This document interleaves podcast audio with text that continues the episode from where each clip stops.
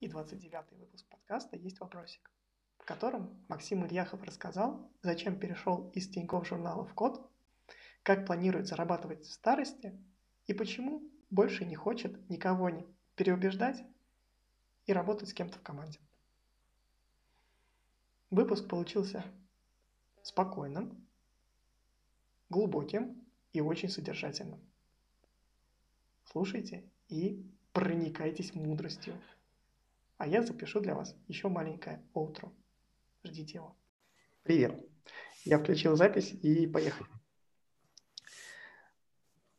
Макс, я хотел начать с истории, тем более все равно через три минуты ты убежишь. А, истории того, как я с тобой познакомился.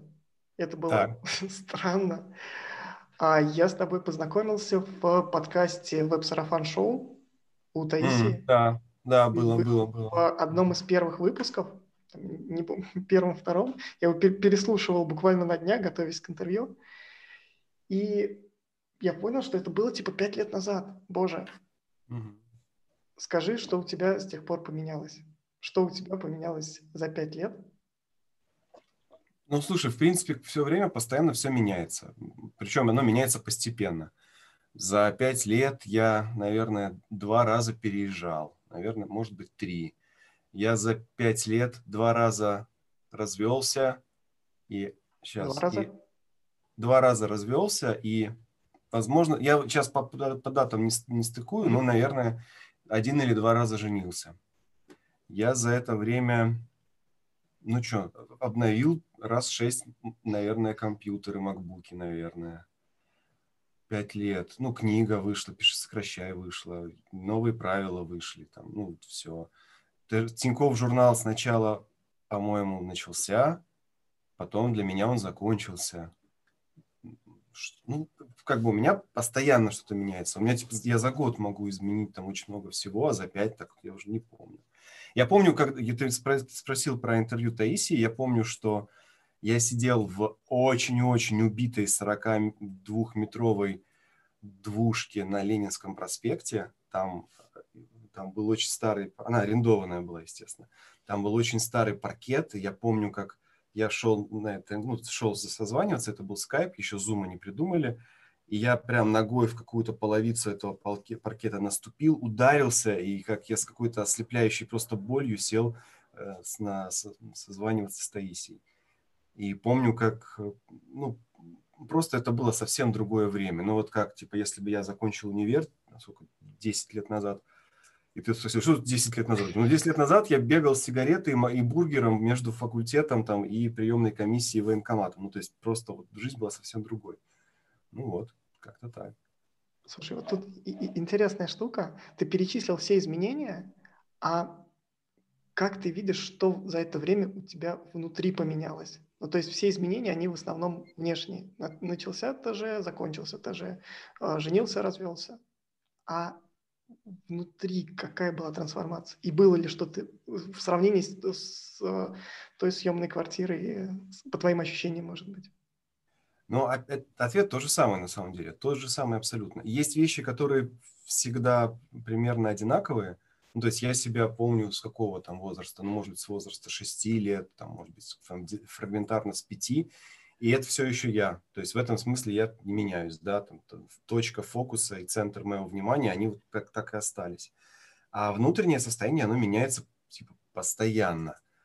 Тогда было такое, ну, для меня вот тогда, лет, лет пять назад, было более такое злое время, более стрессовое, потому что я, наверное, был более публичный тогда, было больше хейта в интернете, было как-то... Ну, я помню, что я больше злился в, в тот период. Сейчас я злюсь гораздо меньше. Но это э, мне надо понимать, что мне тогда было около 25 с чем-то лет, 25-26, а сейчас мне больше. И людям свойственно, наверное, за это время как-то тоже трансформироваться. То есть трансформация происходит, наверное, постоянно, мне так кажется. Слушай, вот а, эта злость, если она ушла из публичного поля, осталась ли она внутри? То есть, Не, ну, это... Нет? Нет, как бы наоборот, хейтит это меня нормально все еще, но Одно дело, когда тебя хейтят, и ты еще никто, а другое дело, когда тебя хейтят, а у тебя тираж книги полмиллиона. И, Ну, типа, окей. Знаешь, ком- комментарии, просто комментарии 5 лет назад, 8 лет назад, 10 лет назад, они абсолютно те же самые. Абсолютно те же аргументы у всех людей там двух, одно-двухклеточных по поводу того, что мы там все украли у Норы Галь, а Ильяхов не журналист. Но эти люди, вот как 10 лет назад они были продукт-менеджером там в одной компании, сейчас они 10 лет спустя продукт-менеджер в другой компании, а у меня много чего произошло. И поэтому, ну, то есть тогда, 5, 7, 10 лет назад эти комментарии действительно воспринимались болезненно. Когда там, я был никто, и мне говорили, ты никто. Я такой, блин, фигово, типа, очень мне грустно от этого и так далее. А сейчас мне говорят, да, Ильяхов, ты типа никто. Я говорю, да, ну, окей, если вам не нравится то, что я делаю, как бы, я не могу вам ничем помочь. Сейчас я просто гораздо увереннее себя чувствую, потому что мне есть что показать, у меня есть результаты, и они мои, а не чьи-то другие. У тебя кофе не заварилось? Нет, еще, еще нет. Еще надо подождать еще. Скажи, вот а, про эту штуку, про штуку с а, книжками. Я специально mm-hmm. съездил на, на а, привез книжки, они у меня на другой mm-hmm. квартире я понимаю, что вот это и там те продукты, которые есть, ну, те, те продукты, которые ты сделал, они в том числе подтверждают то, что вот эти пять лет были не зря. Ну, то есть вот книжки, вот ТЖ, который сейчас без тебя, но все равно он существует. А, есть код, есть еще... Э, боже, я, я когда писал для анонса, перечислял просто проекты, я понял, что я там не, не упомянул типа десяток, и, mm-hmm. и я понял, что если я упомяну, то просто я перескажу весь твой сайт. Ну, а смысл тогда? Да. А скажи, вот такое количество, оно мне кажется, что оно тебе важно. Ну, то есть вот количество вот этих условно галочек, оно для тебя имеет очень сильный вес. Может быть, я ошибаюсь. Вот просто. Количество, вот лично для меня, количество вообще... Ну, нет, какие? Если у тебя ноль, то mm-hmm. тебе нужна типа одна, например, да? И в этом смысле можно сказать, что количество важно. Но смотри, когда ты умеешь сделать что-то нормально один раз, вероятность того, что ты похожее или такое же, или даже чуть-чуть получше, сделаешь снова. Mm-hmm. Ну, например, когда-то давно у нас с Людой не было ничего. Ни книги, ни рассылки. И потом я сделал первое письмо в MailChimp, рассылки главреда.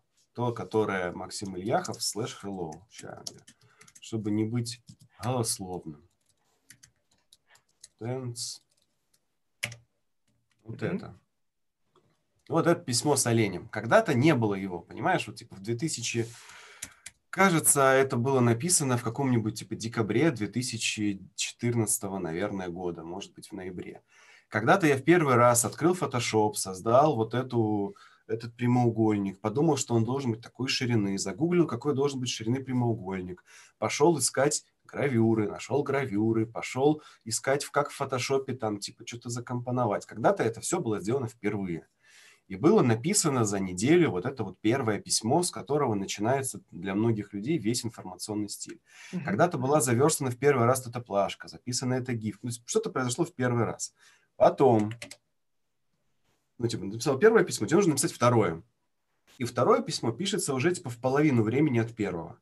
Третье пишется в половину времени от второго. А потом ты не заметил, у тебя 12 писем. Там у меня, у Люд уже было 12 писем. Потом ты такой, блин, надо их продавать. И ты идешь в первый э, прием денег через Яндекс Деньги. И пока что первый раз был Яндекс Деньги.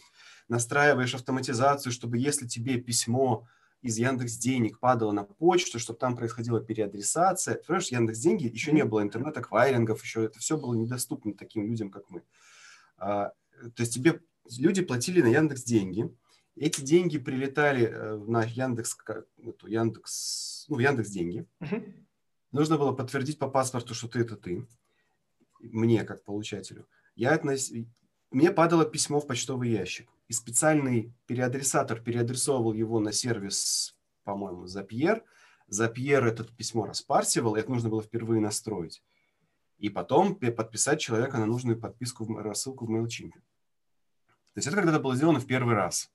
И потом мы не заметили, у нас написан продвинутый курс главреда. Типа, мы, вот это вот, вот так происходит. Потом, типа, у тебя есть эта технология, у тебя есть этот курс, я такой, блин, ну вот про рассылку, про редактуру я сделал, надо теперь дальше что-то. Мастерская, опять вот так появилась. Потом все, про редактуру я вроде все, что мне было на тот момент интересно, рассказал. Что дальше? Дальше про клиентский сервис. Появился курс про клиентскую работу. И там на каждом следующем этапе ты придумываешь одну новую штуку, одну, а все остальное ты повторяешь из предыдущих. Про книги абсолютно то же самое. Вот была, был, было «Пиши, сокращай», все мы сначала придумали, макет, линеечки, сеточки, шрифты, отступы, стили, рабочий процесс. Все это сделали. Потом, как это уже есть, чтобы сделать новые правила, нужно было просто открыть «Пиши, сокращай», нажать команд Shift-S, типа «Сохранить как», убрать все, ну, убрать все страницы, и у тебя все эти шаблоны уже есть. Стили те же, заголовки те же, все тоже. Написали книгу, добавили новые стили, все, сохранили. Сейчас точно так же. Я открыл макет «Пиши, сокращай», нажал команд Shift-S и сделал ясно-понятно. Ну, типа, написал заново, но на тех же шаблонах. Короче, ты спрашивал про количество. Нет, просто когда ты сам владеешь своими технологиями, сам владеешь, у тебя есть некий workflow, ты строишь все свое, тебе легче строить следующее – ты не в чужой компании работаешь, где тебе ничего не принадлежит, CRM-ка не твоя, прием денег не твой, все не твое, ты просто сидишь и делаешь какую-то одну функцию. А мне наоборот, я стараюсь делать свое как бы хозяйство, а когда свое хозяйство, ну, грубо говоря, ты курятник построил, но у тебя остались стройматериалы, ты построил там для гусей еще загон. Еще Потом остались, там, не знаю, корм, ты, ты что-нибудь уток запустил. Выкопал пруд, купил соседний участок, выкопал больше пруд. Ну, то есть это вот такой постепенный как бы, процесс, благодаря которому постепенно растет хозяйство. Вот. Просто честно скажу, вот как, когда заходишь и смотришь просто на это хозяйство, боже, блин, а понимаешь, что это все все равно же было поступательно. Ну да. А. Сейчас я скажу, сейчас. Все-таки оно, оно пикнуло. А, ребята, кто к нам сейчас подключился, важно, что мы здесь не вдвоем с Максимом, вы тоже участвуете в нашем общении, и в любой момент вы можете прервать, прям просто на полусловие, задать вопрос, рассказать историю, поделиться чем-то. Этот формат как раз придуман. Я готов, мочи, давай. Я про Люду хотел спросить. Mm. В какой-то момент у вас как будто дорожки вот так вот взяли в разные стороны. Да, То есть она, она пошла делать э, дело, а ты перестал о ней вспоминать. Ну, Что смотри, произошло? Произошло две вещи. Во-первых, мы с Людой начинали с того, что мне нужен был помощник в мегаплане в рассылке. Ну, я просто уже не вывозил, там объем был очень большой. А там была проблема, что я делал в мегаплане рассылку, а еще там были продуктовые задачи. Потому что мегаплан была CRM, там куча коммуникаций было. И сначала рассылка была ну, простая, и все, я все это справлялся, а потом ее стало много и рассылки, и продуктовых задач. Люда стала эти темы для меня помогать их делать. И в какой-то момент я понял, что все, из мегаплана мне пора уходить, и там Люда осталась еще где-то, я вот сейчас по срокам могу наврать, но по моим каким-то искаженным представлением о времени еще где-то полгода она вела эту рассылку самостоятельно. И, по сути, мы с ней, с ней после мегаплана больше нигде не работали. Вообще. То есть вот у нас был единственный момент в работе, когда мы прямо над одним проектом коммерческим трудились вместе. Но так как мы за это время много чего там попробовали, наделали, мы сделали книгу, одну, вторую. Но вот уже вторую книгу «Новые правила» мы делали в тот момент, когда я работал в Тинькофф журнале, Люда работала в деле, и, мы, и наша единственная точка соприкосновения была, собственно, на этой книге. А это, ну, не знаю, вот с одноклассниками как, когда ты с ними учишься, ну, я там в универе у меня та же история была. Когда ты с кем-то учишься, тебе есть еще с кем, о чем обсуждать, там, что говорить, вот это вот все, у вас есть общие темы. Но чем дольше вы работаете порознь и решаете каждый свои задачи, тем меньше у вас ну, точек соприкосновения.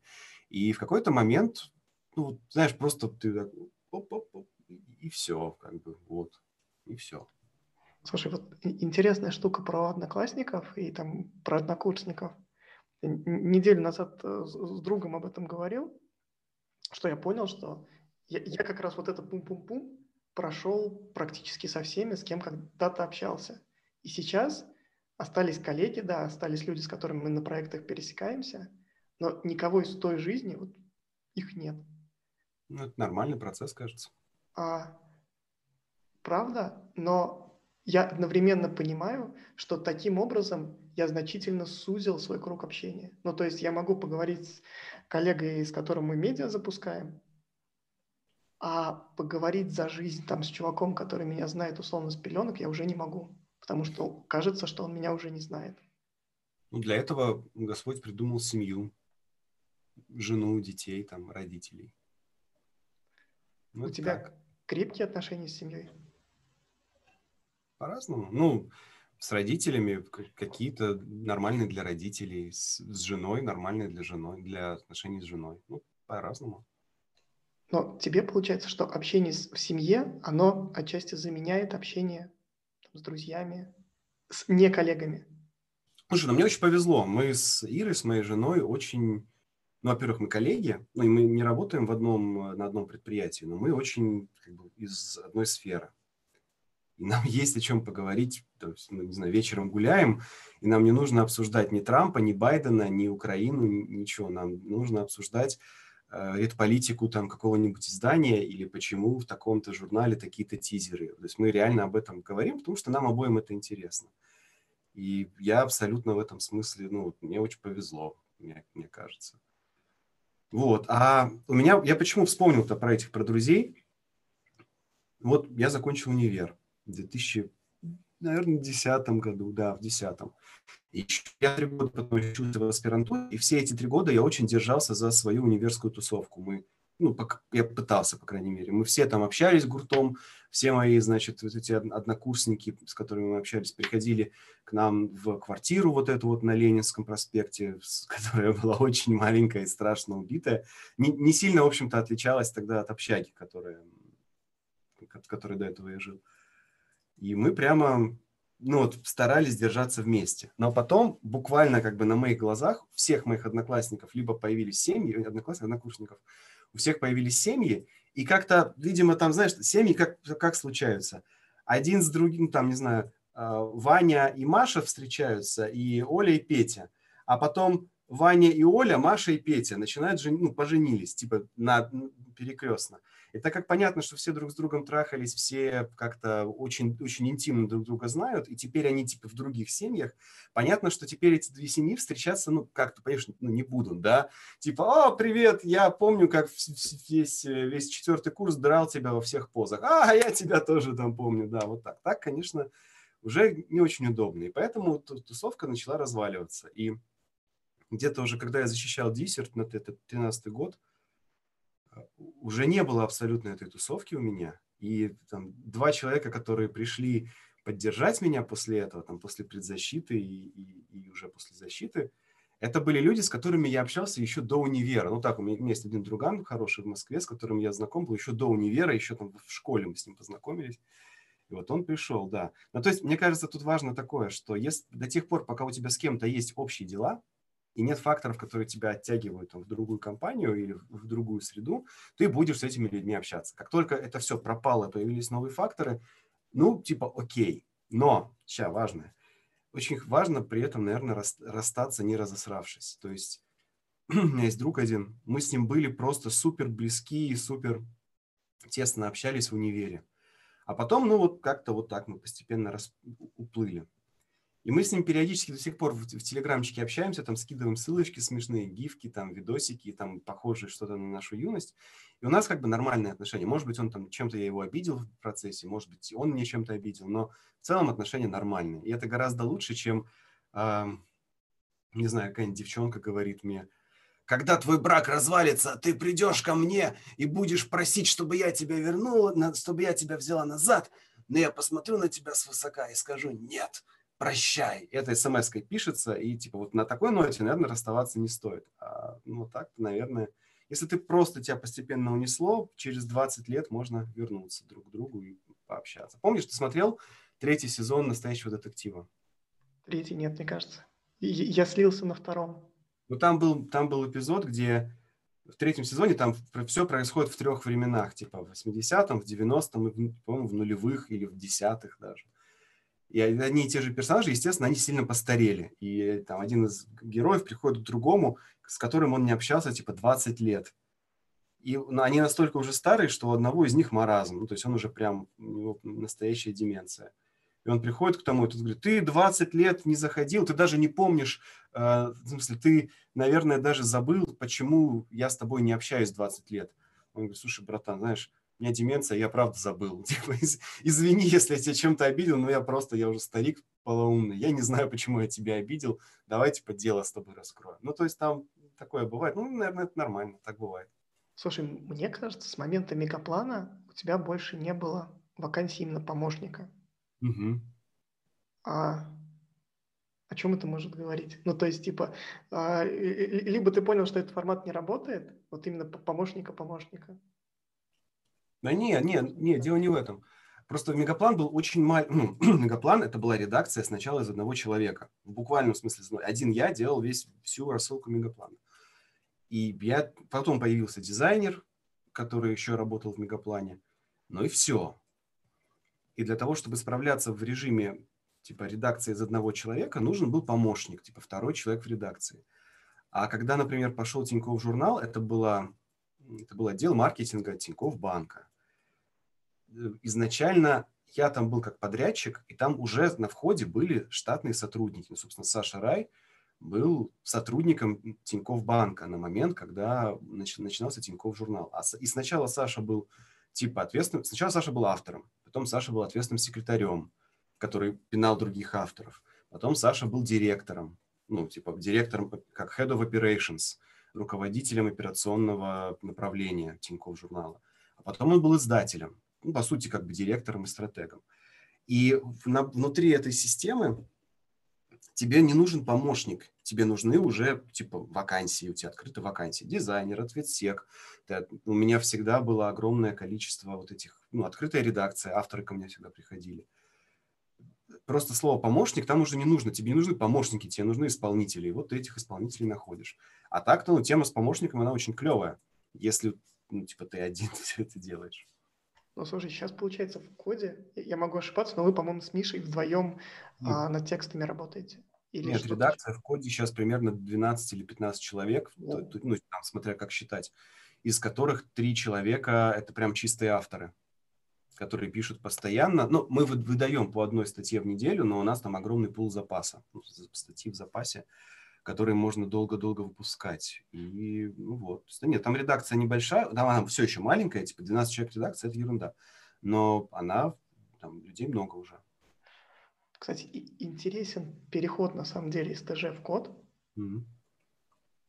Для меня человека со стороны вообще как бы никогда не написавшего ни текстика для ТЖ, это было внезапно. Ну, то есть, типа, все же нормально было. Ильяхов, ну, да. Э, главред ТЖ. Что, что пошло не так? Ну, смотри, когда-то давным-давно ТЖ создавался как журнал про умные деньги. И мне за, за что нравилась эта идея, что мы там должны были обещать людям ну, помочь им лучше распоряжаться вкладами, там, не знаю, кредитками, безопасность, какие данные можно сообщать людям с карты, какие нет. То есть я хотел делать такой изначально образовательный журнал. И с этого в первые два, наверное, три года мы ровно так и делали. Потом пришла команда из центра, что, пацаны, ТЖ офигенно зарабатывает, у нас очень хорошая цена привлечения, давайте типа больше. Откуда? Из типа центрального офиса? Ну, типа, нас же, мы же, нас же финансировали, mm-hmm. понятно, мы не сами зарабатывали деньги. Как оно было устроено? У тебя есть журнал, он генерит контент, люди этот контент читают. Когда они читают контент, они получают трекинговый пиксель. Потом банк их догоняет э, таргетированной ну, по этому пикселю рекламой. И цена привлечения людей, которые были в контакте с Тинькофф журналом, оказалась очень хорошей. Ну, типа, намного, скажем, не намного ниже, чем в других каналах, но там получается хороший чек, и оно сопоставимо с другими каналами, при том, что другие каналы стоят дороже. Ну, типа у тебя есть расходы, у тебя есть прибыль, да? И ТЖ сначала был сопоставим с этими расходами и прибылью, а потом стал перформить даже в некоторых местах, в некоторых темах лучше. И нас руководство банка в тот момент маркетинга попросило, ну, типа, вырасти. Типа, пацаны, растите, надо вырасти в три раза, в пять, в десять, ну, типа, растите.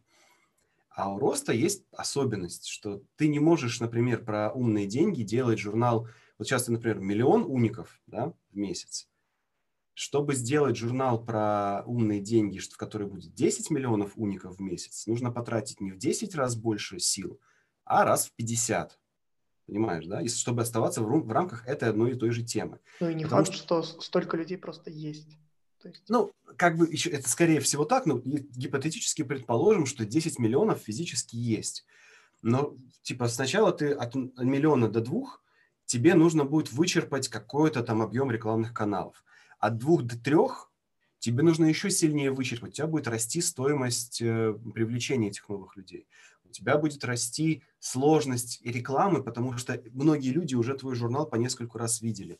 То есть эффективность привлечения в рамках узкой темы, она как бы уменьшает. Можно, сейчас я тебе нарисую график.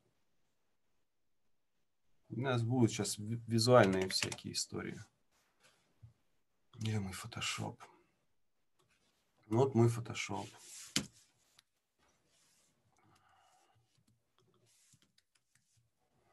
Вот типа твой трафик, да? Траф. Вот у тебя время. Да? И как выглядел рост ТЖ? Там по чуть-чуть, по чуть-чуть, потом типа вот так, потом там вот так, вот так, вот так, вот так, вот так, вот так, вот так. Понимаешь, то есть ну, у тебя в какой-то момент начинается плато, потому что ты, например, прикладываешь в два раза больше усилий, а получаешь там в полтора раза больше трафика. Ты прикладываешь в 10 раз больше усилий, получаешь в два раза больше трафика всего на все. И это очень как бы тяжело. И мы в какой-то момент стали понимать, что так как мы все-таки предприятие, которое работает не ради моего интереса, а ради ну, как бы, исполнения бизнесовых задач, мы стали искать другие способы расти. И появилось много других направлений. Например, путешествия, бизнес. Что там еще было? Появился в какой-то момент, ну это уже в последние два года, как я там работал. редакция. Мракобесная редакция это был такой очень маленький проект. Он, он привлек там огромное количество людей, но мракобесная редакция это был один человек. И самое интересное, что ну, типа, вот как раз таки мракобесная редакция не составляла какой-то большой для меня проблемы, мы там угорали. Появился UGC, то есть, то есть юзерский контент. И вот он прям очень хорошо пом- помог тогда набрать, и прям UGC стало очень мощным направлением журнала. То есть он стал расти, расти, расти, расти, расти.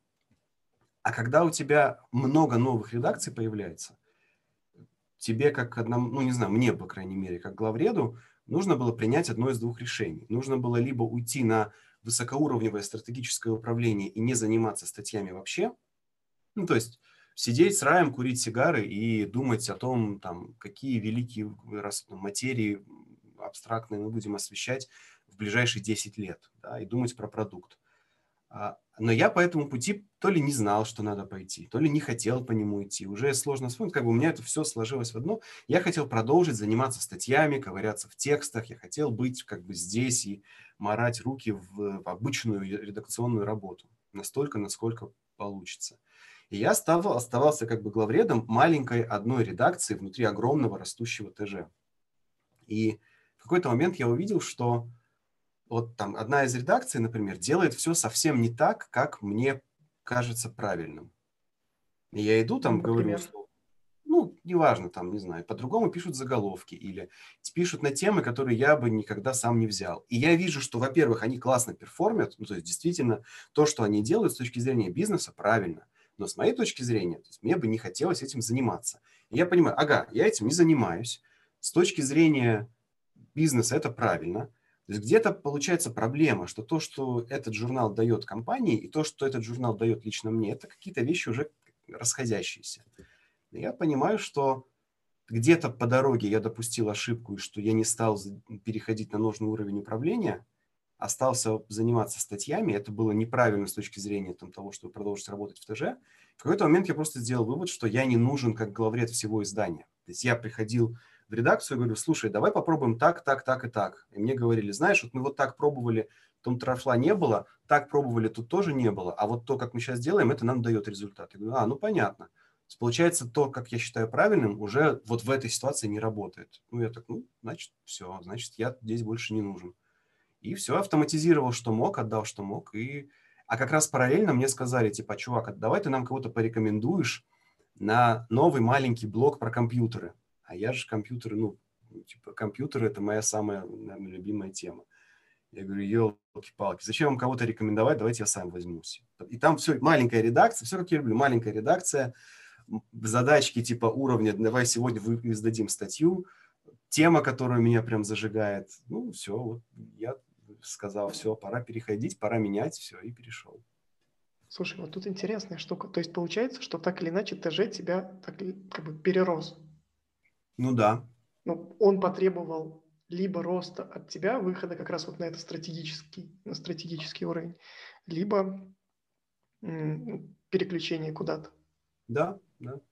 Но у меня вот есть такой принцип по жизни. Я люблю делать. Мне абсолютно неинтересно управлять, меня абсолютно не, не возбуждают идеи там, быть топ-менеджером. Мне нравится идея сегодня захерачить сайт, там, завтра сделать прогу, послезавтра издать книгу. Вот я хочу делать, я в этом смысле ремесленник. И когда мне нужно принимать стратегические решения, они мне интересны ровно до тех пор, пока я пишу стратегию на листе бумаги. Вот, типа написать стратегию, я за, на прошлой неделе, сейчас, сейчас идет четвертый квартал, да, все, у всех начинается, типа, давайте делать бюджет на следующий год. И я с огромным удовольствием за три дня написал четыре стратегии для четырех разных изданий.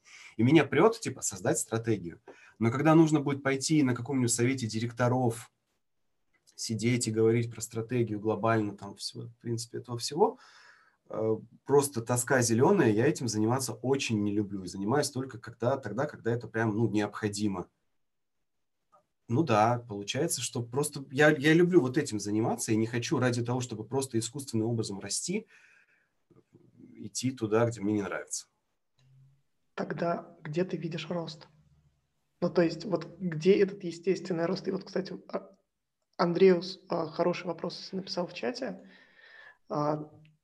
Ты рассказывал про продукты, которые mm-hmm. запускаешь. И по сути, вот те продукты, которые ты уже запустил, это хорошая площадка для того, чтобы запускать на ней, не знаю, новые продукты, привлекать к ней каких-то других людей. Ну смотри, это рост, во-первых, рост в том, чтобы делать новые продукты.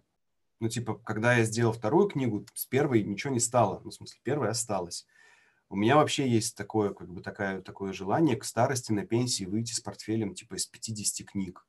Часть моих, часть клиентских. Ну, ну в смысле, как сказать, типа ко мне приходит клиент, и я вижу, что материал интересный, что ну, книга мне прям вот нравится. Я говорю, давай ты мне не гонорар будешь платить, а я войду в долю роялти по этой книге. Ну и, как правило, люди, людям такое нравится. Потому что они сегодня не платят за то, чтобы я работал над их книгой. Ну а у меня план, что, ну типа вот книга, изданная, например, в 2025 году, она будет издаваться и переиздаваться еще как минимум 15-20 лет ее будут как-то покупать. И если у тебя 15 книг, каждая из которых приносит тебе по 100 тысяч рублей в квартал в виде роялти, сколько это? Полтора миллиона в квартал. Да? Плюс-минус. А если у тебя 50 книг, которые приносят... А 100 тысяч роялти – это немного. А если у тебя 50 книг, которые приносят 100 тысяч э, роялти в квартал, там, или в, в полгода, понимаешь, да? То есть мне интересно создавать э, портфель интеллектуальной собственности, которая, ну вот как говорят, пассивный доход, но это он доход пассивный, типа очень, чтобы он стал пассивным, и нужно очень много сил вложить в то, чтобы сначала, чтобы он у тебя появился.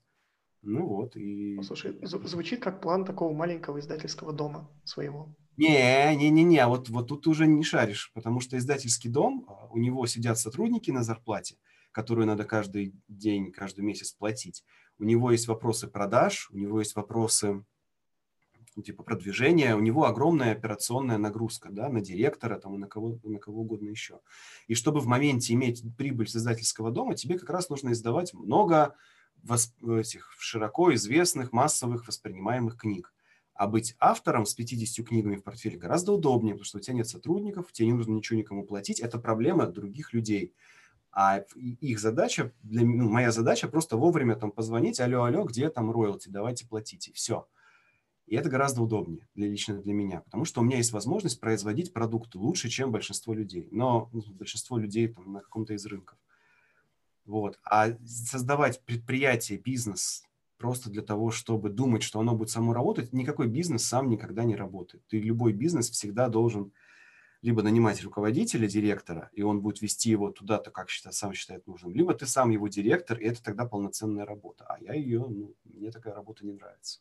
Слушай, с одной стороны, ты сокращаешь свою ответственность, а, кажется, а, угу. а с другой стороны, пару недель назад тоже хорошая мысль попала, что любой продукт, ну, большой какой-то продукт, это в, в любом случае работа команды. Ну да. Но у тебя получается, что команда, ну, по сути, из тебя одного. Ты делаешь все самостоятельно, ты сам пишешь, сам верстаешь. А, был период, когда ты сам и доставлял. Угу. А вот тут, не знаю, как качнуть маятник бизнес-самозанятость, но вот кажется, что это больше самозанятость. Ну да, это самозанятость в чистом виде. Ну смотри, э, почему говорят, что хорошие там крутые продукты – это результат большого количества людей? Потому что очень мало людей, которые умеют делать много всего и на достаточно хорошем уровне. Я стараюсь как раз в себе развивать вот этот навык делать много всего, ну и повышать уровень вот всего.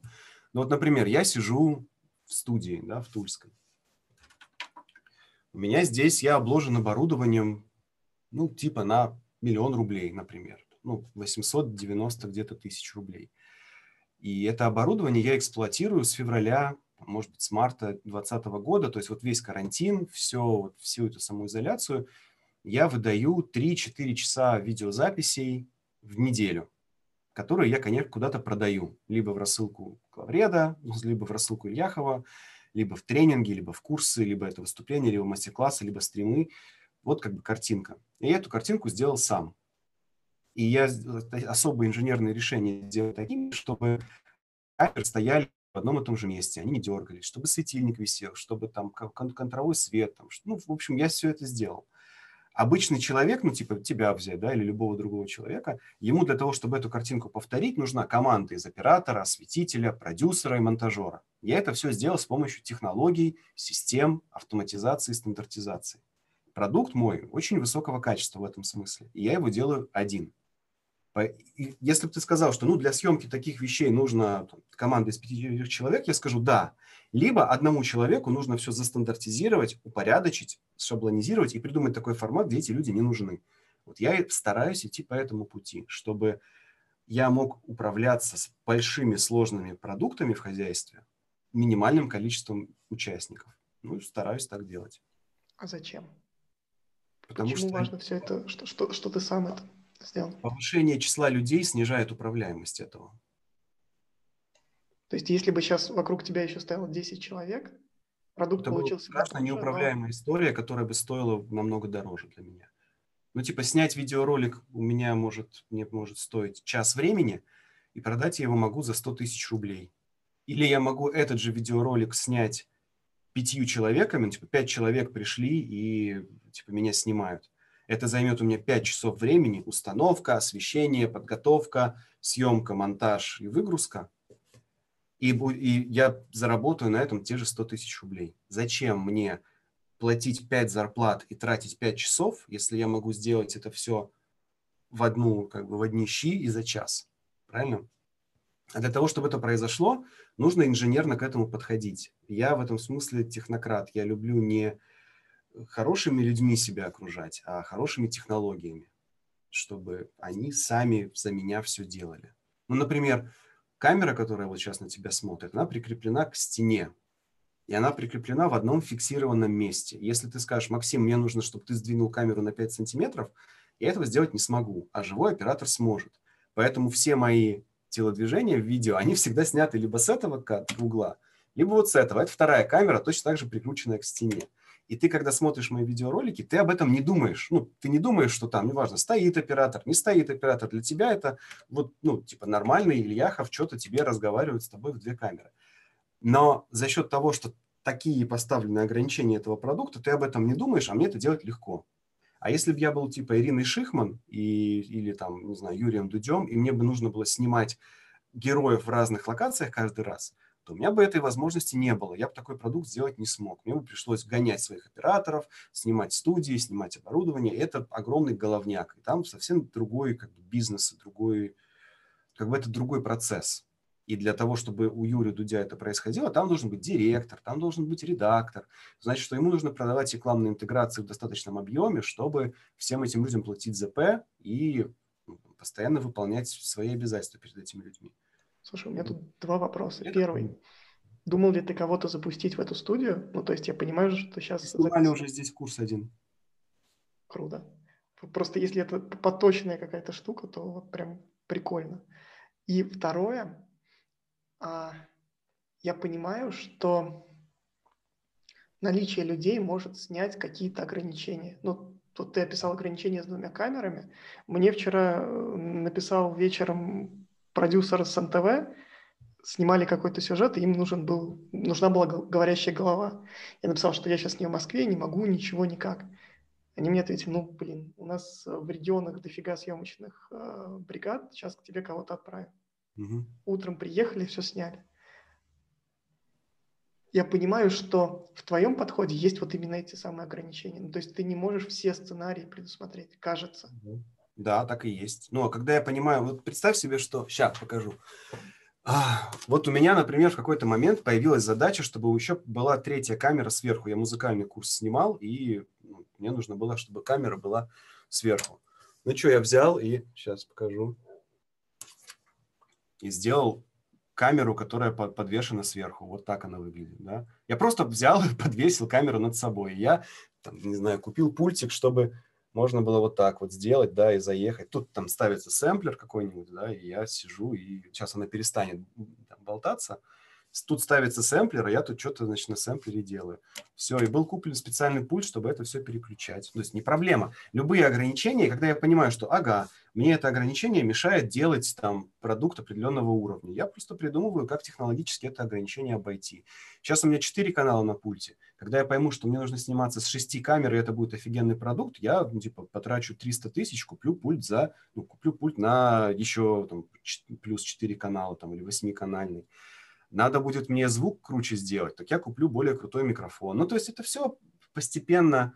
Вот когда ты смог снять себя один раз с одной камеры, ты потом с двух, то с трех тебе сделать уже легче. Ну, то есть то, с чего мы начинали, да. Так что да, я постепенно развиваю свой вот этот комбинат по производству продуктов, чтобы, он, чтобы там было меньше ограничений. Вот так. Слушай, мне позиция нравится. Я, я бы показал свой сетап, но, боже, по сравнению с твоим это очень страшная штука. Пара вопросов про тоже про изменения. Угу. А, Подожди, а мы будем отвечать на вопрос Андрея, Андрюса? Про Андрюса, мне кажется, мы обсудили. А, стать продюсером. Да. Давай я вот отвечу подробно про вариант стать продюсером. Угу. Мне нравится история с продюсированием чужих продуктов, но мне нравится она не потому, что мне нравится продюсировать, а потому что мне нравятся продукты. Например, скоро запустится продукт, связанный с, с маркетингом или маркетингом. Э, с человеком, которого вы все прекрасно знаете, ну вот типа выйдет и вы увидите. И мне нравится делать этот продукт. Но так как я в маркетинге никто, и звать меня в этом смысле никак, я сам не могу ничего про это рассказать, поэтому мне нужны люди, которые ну, будут в этом компетентны, круты и чью ценность, чьи мозги можно будет упаковать в виде этого курса. И мне вот этот процесс нереально нравится. Отснять, замонтировать, там, придумать лендинг, что-нибудь, не знаю, там, текстики какие-то подписать по мотивам того, что они делают, очень нравится. Когда я пишу с какими-то авторами книгу, там, с Антоном Маскелядом писали, это же тоже как бы продюсирование. Просто продюсирование бывает с разной степенью вовлеченности. Ты можешь просто говорить, это должно быть так, а можешь сидеть и собирать макет. Ну вот с Антоном тоже я про музыку не так хорошо знаю, как он. Я фактически продюсировал его книгу, в которой я стал редактором. Ну и похожие вопросы там, про другие книги, похожая история. То есть мне это очень нравится. Но вот тут важный момент. Как только ты продюсерский центр и твое, твой заработок зависит от того, сколько ты курсов запустил, у тебя резко снижается свобода в плане, какие ты курсы выбираешь. Сейчас, извини. А ты можешь ответить? Там Татьяна наша. Сейчас, извините, ребят.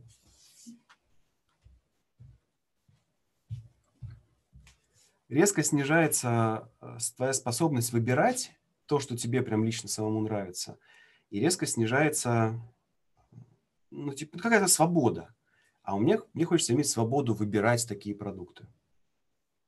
Вот. Второй Алло. вопрос есть про FFF. Да, давай. А баланс между фиксацией сроков и доведением продукта до совершенства. Ну, смотри, тут Андрей спрашивает про книги. С книгами очень простая история.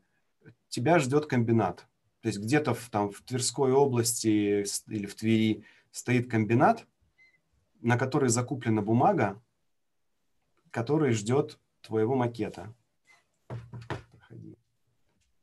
Если ты не сдашь книгу к определенному, типа, к определенной дате, комбинат не возьмет твою книгу в работу, и она не выйдет. И когда она выйдет, уже неизвестно, потому что у комбината есть график.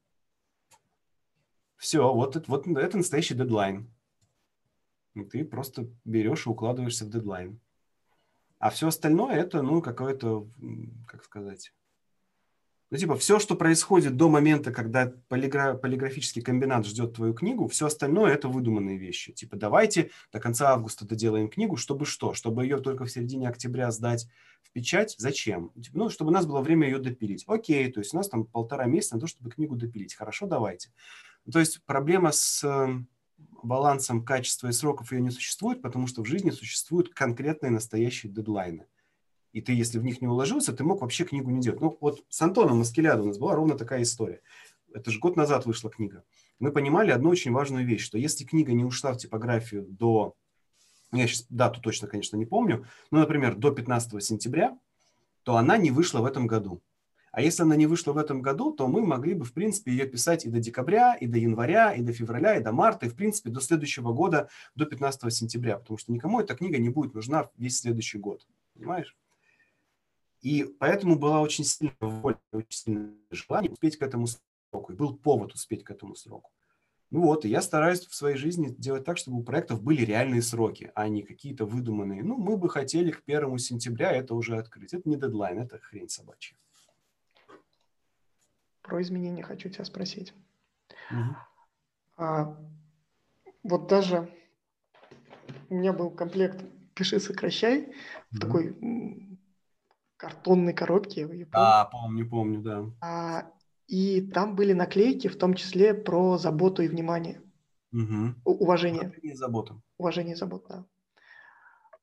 Мне кажется, что с того момента заботы как-то стало немножко меньше. Вот сейчас меня поправь. По крайней мере, в, в отношении миллениалов, что ли. Угу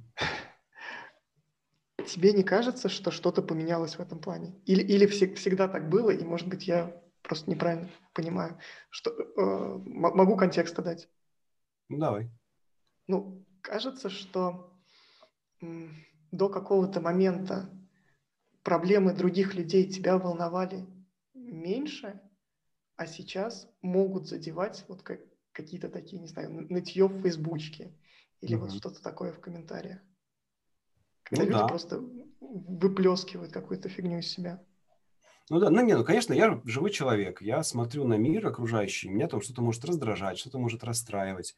Мне может быть обидно, когда, ну там человек ноет, ни хера не делает и, ну, просто ведет себя недостойно, а его окружают его там такие же недостойные друзьяшки и такие, ой, ты такой молодец, как ты обкакался, хорошо, молодец а я там выкидываю какой-нибудь продукт, над которым я работал, не знаю, много недель, старался, трудился, и так, о, ну, ок, Ильяхов что-то сделал. Опять Ильяхов курс запустил, вот говноед. Ну, такое, знаешь, ну, просто ревность какая-то, да, может быть, чувство какого-то...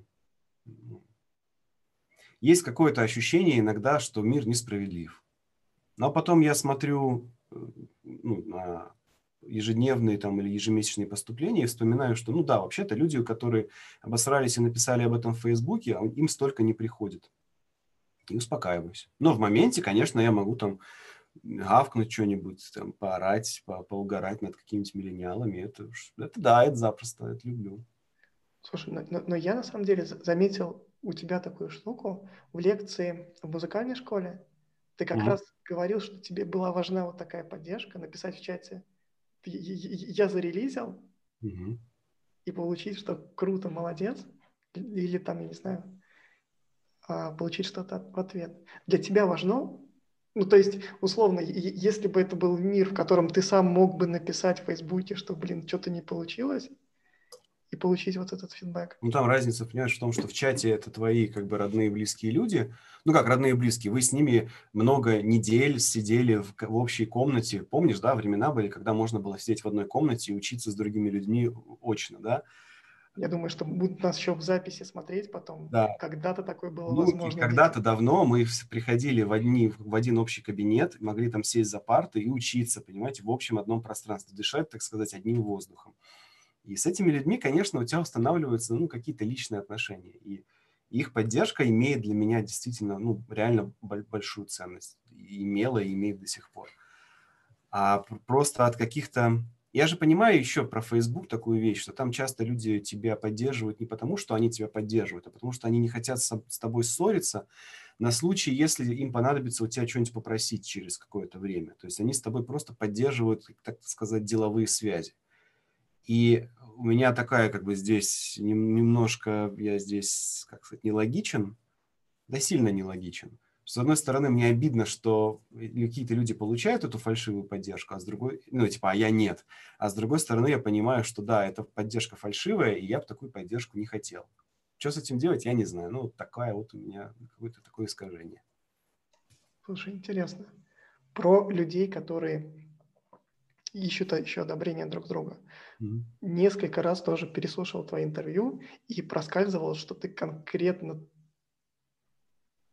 не знаю, катишь на журналистов. Ну, то есть, типа, а, медиа, журналисты, я с ними могу выпить, но дела с ними делать не буду.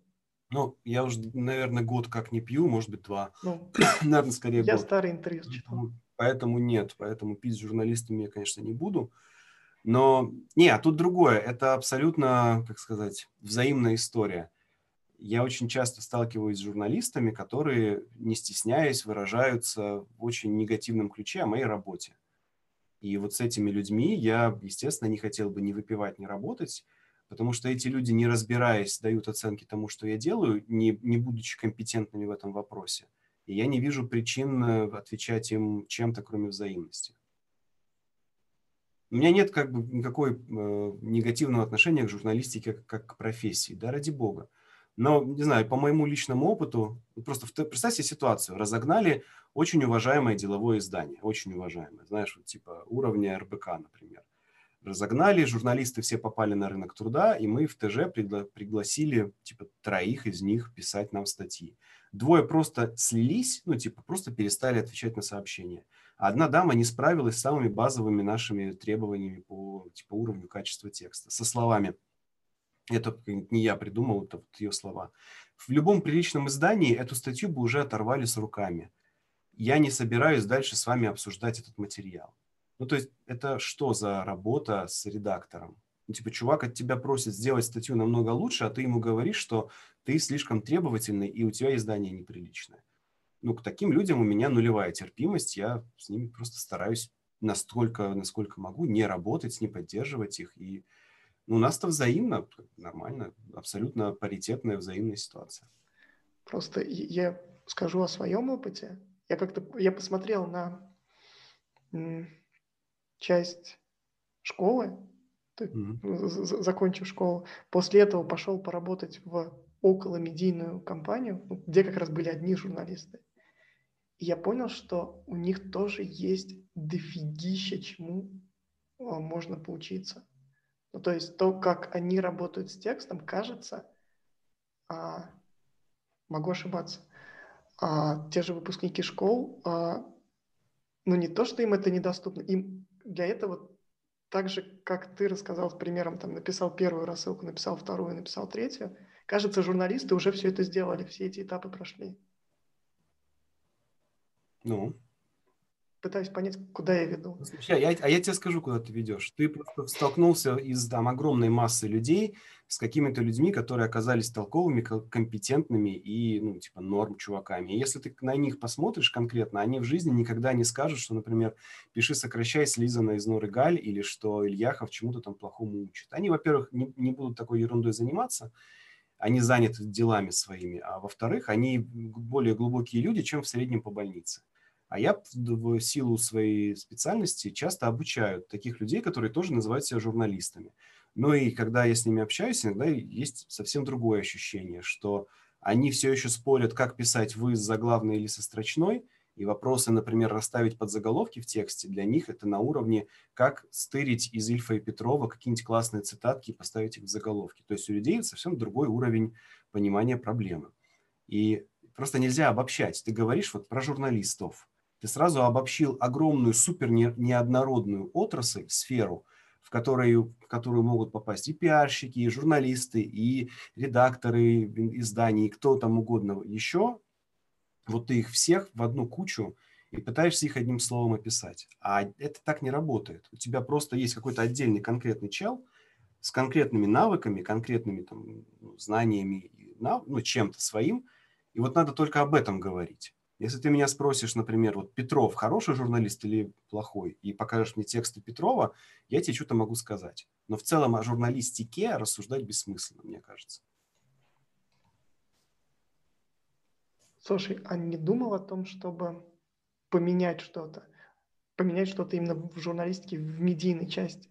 Ну, то есть я понимаю, что вот таких людей, толковых людей, адекватных людей, людей, которые ну, не с детства работают с текстом, а там с, с универской, э, условно, с универа. Но много же и таких, которые, да, сливаются после первых комментариев. И что? Вот и, и, и, а, думал ли о том, чтобы поменять что-то в тому, в том, как учат журналиста? Ну, Потому что кажется, что здесь проблема-то. Смотри, я перестал э, хотеть что-то менять, Okay. Где-то в возрасте, в, ну, типа, лет в 26, узнав одну интересную штуку, что, ну, вот если ты приходишь куда-то и давайте я сейчас поменяю, ты создаешь невероятное напряжение и, ну, типа, сопротивление со стороны этих людей. Ну, ты приходишь, я приду тебе, говорю, Никит, давай я тебе поменяю то, как ты одеваешься, как ты снимаешь, как ты говоришь, как ты задаешь вопросы. Давай я все вот помен... сделаю нормально. И первая твоя интуитивная реакция, как человека мужского пола и ну, там, как сейчас это принято говорить, будет типа, ни хера себе пришел Ильяхов меня жизни учить. Нет уж, это моя программа, моя вечеринка, я тут буду делать все, как хочу. Ты это почувствуешь и, может быть, так, так же среагируешь. А может быть, ты там проглотишь, проглотишь обиду, послушаешь меня, но все равно ты не будешь этому следовать полностью. Потому что ну, у людей есть определенные представления о том, как правильно, и лезть в это не надо. Единственное, что можно делать, это показывать людям пример. Ну, типа, вот я пишу текст определенным образом, публикую его, и кто-то говорит, блин, офигенный текст, вот бы так научиться писать. И вот когда человек с этим запросом приходит, я ему помогаю. А до тех пор, пока вот этого запроса нет, нет, не лезть, не соваться со своим мнением, не пытаться ничего поменять, потому что люди не хотят меняться. Когда они захотят, захотят поменяться, у меня будет для них 800 советов, 10 книг, 50 курсов, типа миллион способов за любые деньги освоить эту специальность, от чтения статей до личного там какого-нибудь коучинга. А пока они не захотели сами, лезть вот не надо. Слушай, крутой подход. Мне кажется, мы можем на нем потихонечку заканчивать. Mm-hmm. У меня есть вопросы а-ля Блица. Давай. Серьез, у нас вопрос есть от Андрея про новые продукты. Ищу ли я схожие? Сейчас. Андрей спрашивает. Расскажите, когда вы садитесь за новый продукт, ищете ли вы схожие проекты? Если вы это делаете, то есть ли у вас для этого стандартный процесс? Мне этот этап работы всегда тяжело дается. Нет, я по-другому работаю. Я, как правило, вдохновляюсь на создание нового продукта, увидев что-то интересное в интернете. Ну, типа, кто-то сделал какой-нибудь, там, не знаю, карточки, кто-то придумал там, в Инстаграме. Я придумал карточки бумажные. И я всегда советую с людьми, которые в этой сфере разбираются. Ну, там, если это книга, то с людьми из книжного бизнеса. Если это курсы, то я смотрю, я общаюсь с людьми, которые делают курсы. Могу спросить. Но, как правило, я не, не хожу и не смотрю на, как вообще в мире бывает. Я стараюсь посмотреть, а что людям нужно. Если ты заметил, во всех моих курсах всегда в самом начале я отправляю опросник, где я спрашиваю людей, что их интересует, что их волнует, какие у них там есть проблемы. Первое письмо любого курса я предлагаю людям типа, высказаться. И дальше курс строится вокруг того, что они мне говорят, а не вокруг того, что я считаю правильным и необходимым. Вот и все. Вот так я это исследую. Ну, то есть от потребности к финальному продукту. Ну да. Ну, типа, я заявляю, например, курс про подкасты и видео. Заявил. И дальше первое письмо, типа, чуваки, расскажите, какой у вас сетап, чем вы пользуетесь, для какой цели вы будете это все снимать. Рассказывайте. Они рассказывают, я это читаю, и дальше я курс произвожу, исходя из этих их потребностей, а не исходя из там, того, как у меня студия устроена, например. Так. Поехали в Блиц. Давай. Когда у тебя день рождения? Неважно. Почему? Ну, типа, зачем, зачем кому-то знать это? Кому надо, те знают, кому не надо, лишняя информация. Почему сильный текст закончится после сотого выпуска? Потому что все должно заканчиваться. Должно быть ощущение срочности, должно быть ощущение... Ну, у меня в моей голове это создает ощущение ценности. Потому что когда я знаю, что это не кончится никогда, у меня нет повода это делать. Когда я знаю, что нужно сделать 100, я вот сейчас, например, сейчас я 78-й выпуск выпустил, и я уже такой думаю, блин, что-то я уже не успеваю изложить все, что я хотел, надо сейчас выбирать самые типа, важные темы для людей, только про важные говорить. Ну, то есть это создает определенный тонус для работы, иначе просто ты теряешь мотивацию и цель. Ты работаешь без отпусков, ну, в этом году, по крайней мере, по 12 часов в неделю. Нафига? Ну, я работаю, наверное, больше, но для меня это сложно назвать работой, потому что это все, ну, вот я, мы начинали разговор с того, что я люблю делать. Мне нравится делать продукты. Мне, для меня что делать рассылку, что делать статью, что снимать видосик, это все, ну, своего рода игра. Я не чувствую, что я прямо... Вот, э, вот я работаю реально, знаешь, когда?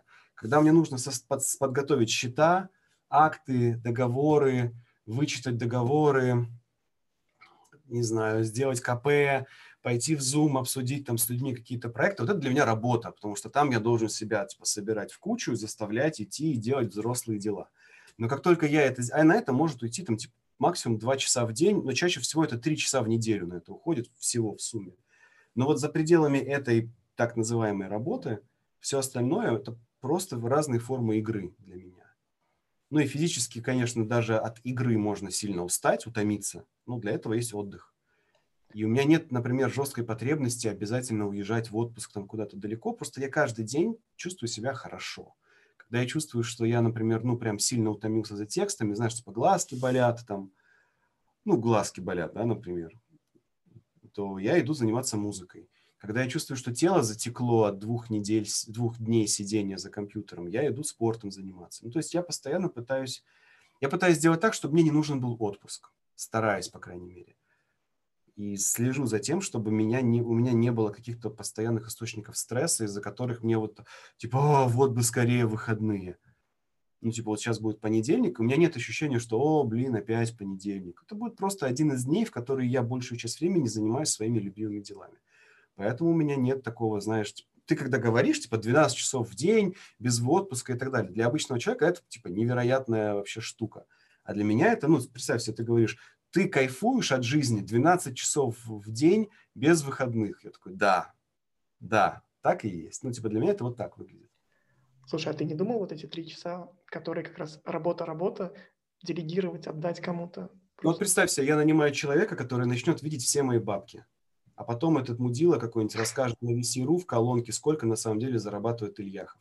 Ну вон, Лобковский нанял себе какую-то женщину, Полину, она с ним работала 5 лет, а получала процент с его лекций, э, занималась его бабками, и позавчера вышло интервью с и узнали, сколько стоит лекция Лобковского. Нахрена мне делегировать самый деликатный, самый вообще тонкий, самый секретный вопрос моей работы постороннему низкооплачиваемому человеку. Это абсолютно просто лютая дичь. Ну, то есть ну, это можно парень. делать только если ты нанимаешь бухгалтера на зарплату, подписываешь с ним NDA, это профессиональный бухгалтер, но по деньгам пока что мне это не нужно. Ну, типа, не, я не столько зарабатываю, чтобы содержать полноценного отдельного бухгалтера на все время.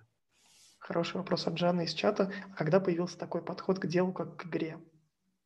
Ну, типа, когда мне подарили первый набор Лего ну, наверное, не знаю, в 6, в 7, 8 лет. Ну, где-то типа в районе, ну, в 7, наверное, лет. Ну, представь себе, у тебя есть сколько-то кубиков лего, тебе нужно из него собрать какую-то фигуру. Это дело, это однозначно дело, это занятие. Да, это занятие. Но для меня это всегда было дело, это всегда был проект. Ну, типа, я такой, так, надо придумать, как тут собрать, сейчас я, короче, сяду.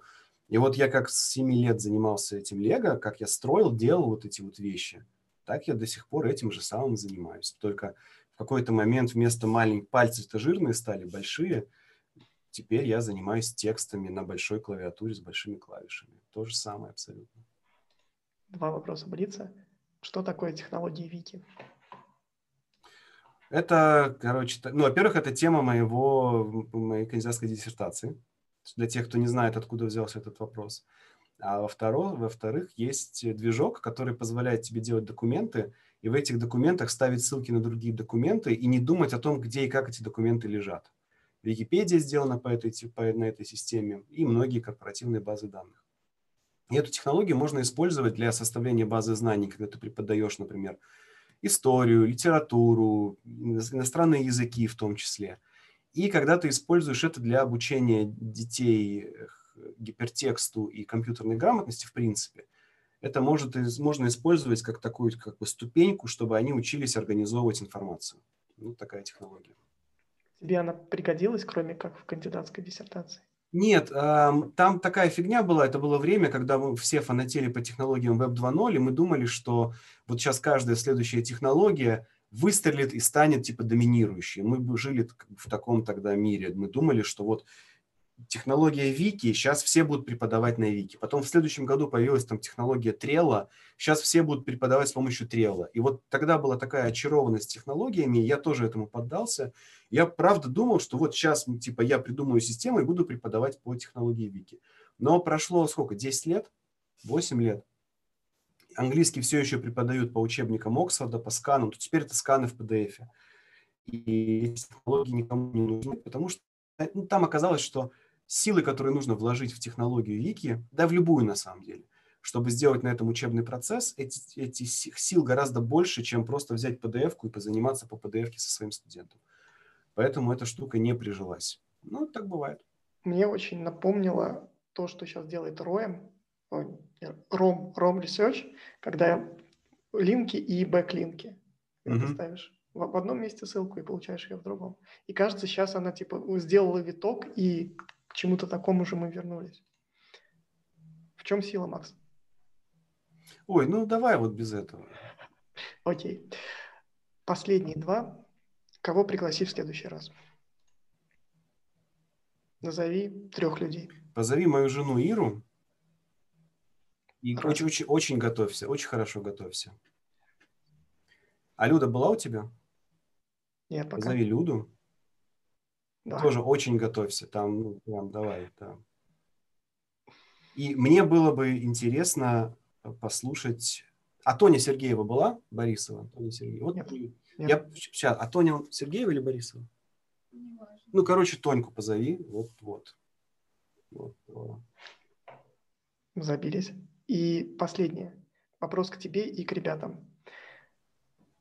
Как в Uber, как в Яндекс Такси, по шкале от 1 до 5 оцени, как прошел этот эфир. Где один, лучше бы я, а, не знаю, на Синте сейчас что-нибудь собрал, и 5, все было отлично. И прокомментируй, если можешь, свою оценку. Mm. Ну, вообще, я ожидал, что ты придешь с, пон, с поночкой. Мы с женой смотрели прошлый выпуск, и ты там показывал какую-то куклу, а, и мне прям очень было интересно попробовать этот формат, потому что мне прям... Она осталась у меня в другой квартире. Да, ну... Смотрит меня. И у меня была... Сейчас я тебе покажу. Когда бы ты мне предъявил поночку, я бы тебе предъявил гаечку. И у нас был бы диалог поночки и гаечки. Тогда и вот эту возможность ты не реализовал, и очень жаль. Приходи в следующий раз на Костю Константинопольского. А ты знаешь, что вот Костя там... Константинопольский на самом деле не Костя и не Константинопольский? Конечно, конечно, конечно знаю. Но мы об этом зрителям говорить не будем. Ладно, Пускай считают, что Костя. Ладно. Ну так что, с одного до пяти? Слушай, давай не будем. Вот я скажу, что было вежливое вождение, приятный запах в салоне и хорошая музыка. Спасибо за поездку. И, ребят, спасибо тоже, что подключились к эфиру. Приходите в следующую субботу. И, Макс, отдельно тебе спасибо. Жму, жму руку вот так, не знаю. А, только так мы можем, по-моему, сейчас пожать руку. Но спасибо тебе. Было круто. Спасибо, пока. На этом прощаемся. Пока-пока. Если вам понравился этот выпуск или вам показалось, что в нем недостаточно жести, напишите об этом отзыв – том приложении для подкастов, где вы меня слушаете. Поставьте одну, две, три, четыре, пять, пять звездочек. Поставьте лайк, если вы смотрите это в Ютубе. В общем-то, все. Это, наверное, единственная помощь, которую вы можете подкасту оказать. И мне будет очень приятно, а еще очень ценно то, что вы скажете. В общем, увидимся через неделю. Пока-пока.